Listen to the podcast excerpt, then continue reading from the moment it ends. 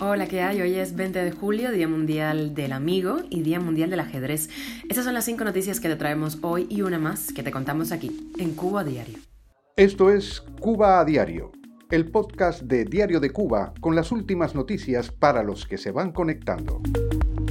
En medio de la peor crisis del siglo en Cuba, el gobierno invierte en campos de golf, delfinarios y centros de buceo. Cuba sigue en la lista negra de Estados Unidos por trata de personas debido a la exportación de profesionales. Mientras tanto, Honduras y México reabren la tubería para la exportación de médicos cubanos. Y las grandes ligas no aceptan al equipo independiente de peloteros cubanos que buscaba ir al Clásico Mundial de Béisbol. En Diario de Cuba hablamos con el cantante cubano Osmani García, el que triunfa con Cacanel. Te contamos los detalles. Esto es Cuba a Diario, el podcast noticioso de Diario de Cuba. A menos de 24 horas de que las autoridades reconocieran que la solución para los apagones podría tomar más de un año, el grupo empresarial Cubasol anunció inversiones para la creación de nuevos parques acuáticos, delfinarios, campos de golf y otras atracciones para los turistas que visiten el país. Las inversiones inmobiliarias relacionadas con el golf incluirán actividades turísticas y el comercio de propiedades para extranjeros. Cubasol, entidad estatal que se encarga de la administración de la infraestructura extrahotelera y de los desarrollos inmobiliarios del turismo en Cuba, tiene previsto en los próximos ocho años más de 150 proyectos, entre ellos parques recreativos, de aventuras y la ampliación de las actividades náuticas. Unos 40 deben estar terminados eh, antes del año 2026, varios de ellos en Cayo Coco, así como en Cienfuegos, Espíritus, Varadero y Holguín, según un informe de prensa latina. En los últimos dos años, el gobierno cubano ha invertido en el sector turístico casi 1.500 millones de dólares, no así en el sistema energético en el país o los servicios para la población. Y el gobierno de Estados Unidos mantuvo este martes ayer a Cuba, Venezuela y Nicaragua en su lista negra de tráfico de personas al considerar que incumplen los estándares marcados por la ley estadounidense contra este fenómeno.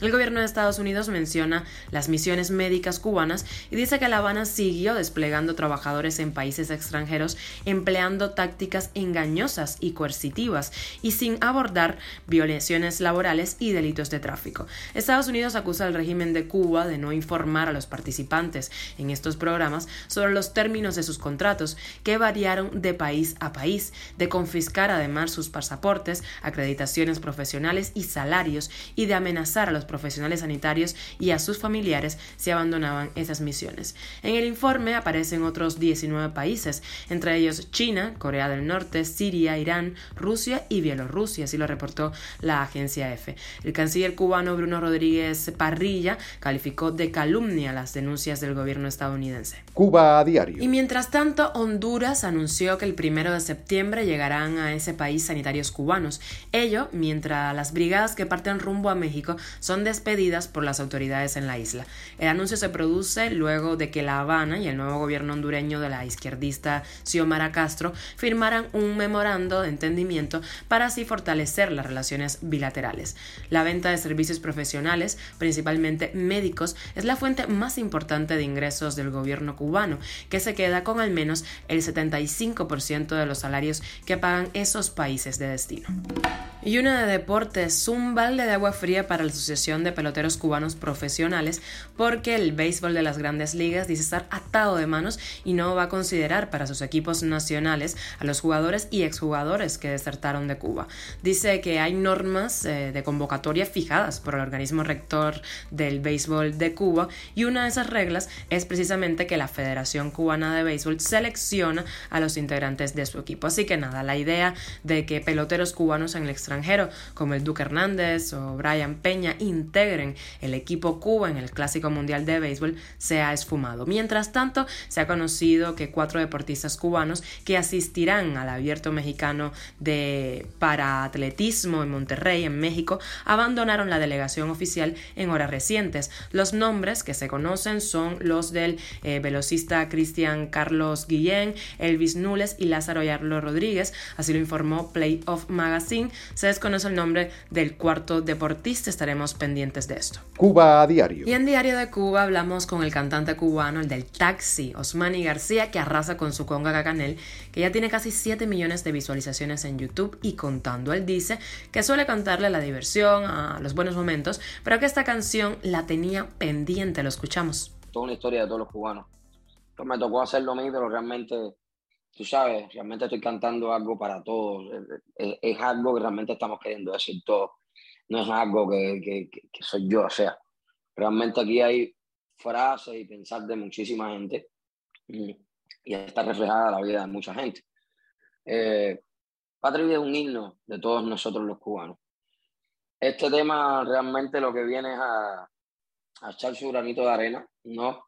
Y realmente es una deuda personal que, eh, que me tengo conmigo mismo, ya que el asesino de allí fue el que en 2015 se atrevió a vetar al artista que más ha llenado las plazas en Cuba, que es este que te está hablando, con mucho trabajo que me costó de niño, porque canto de los cuatro años, y me costó mucho trabajo desarrollar eh, una, una, manera de, de, de, de, hacer ecuaciones sonoras que la gente, con las que la gente viniera a verme, tú sabes, porque realmente son ecuaciones de sonido exactas, por eso decimos la fábrica de éxito y realmente ecuaciones de sonido que sacan de la casa a los niños, a los padres, a las madres. Lo que hacía Fidel Castro asesinando y a punta de lo hacía Osman y García con amor, con música, con lo que de verdad somos los cubanos, con, con, con acciones para divertirnos, para que la familia la pase mejor, para que la gente se divierta, algo que no está pasando en Cuba hace mucho tiempo y mucho más desde hace un año que Cuba se ha convertido en un charco de sangre, en un charco de lágrimas.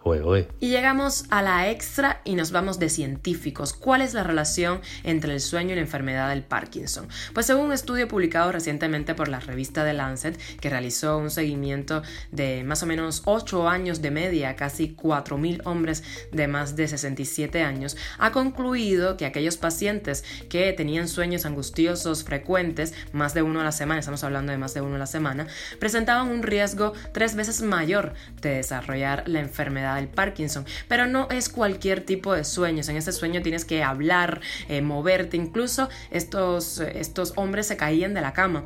Muchas veces las personas que padecen ese trastorno no son conscientes de él y son las que duermen con ellos las que se dan cuenta de eso y van a consulta. Así que, ojo, una cosita, si quieren saber más de temas eh, diversos como ciencia, cultura, lo que sea, aquí estamos para escucharlos, así que nos pueden dejar escrito en redes sociales y nos ponemos ahí manos a la obra. Esto es Cuba a Diario, el podcast noticioso de Diario de Cuba, dirigido por Wendy Lascano y producido por Raiza Fernández. Gracias por hacernos parte de tu rutina, recuerda que estamos contigo de lunes a viernes y nos puedes escuchar en Spotify, SoundCloud, Apple Podcast y Google Podcast, Telegram y síguenos en nuestras redes sociales. Yo soy Wendy Lascano, te mando un beso enorme.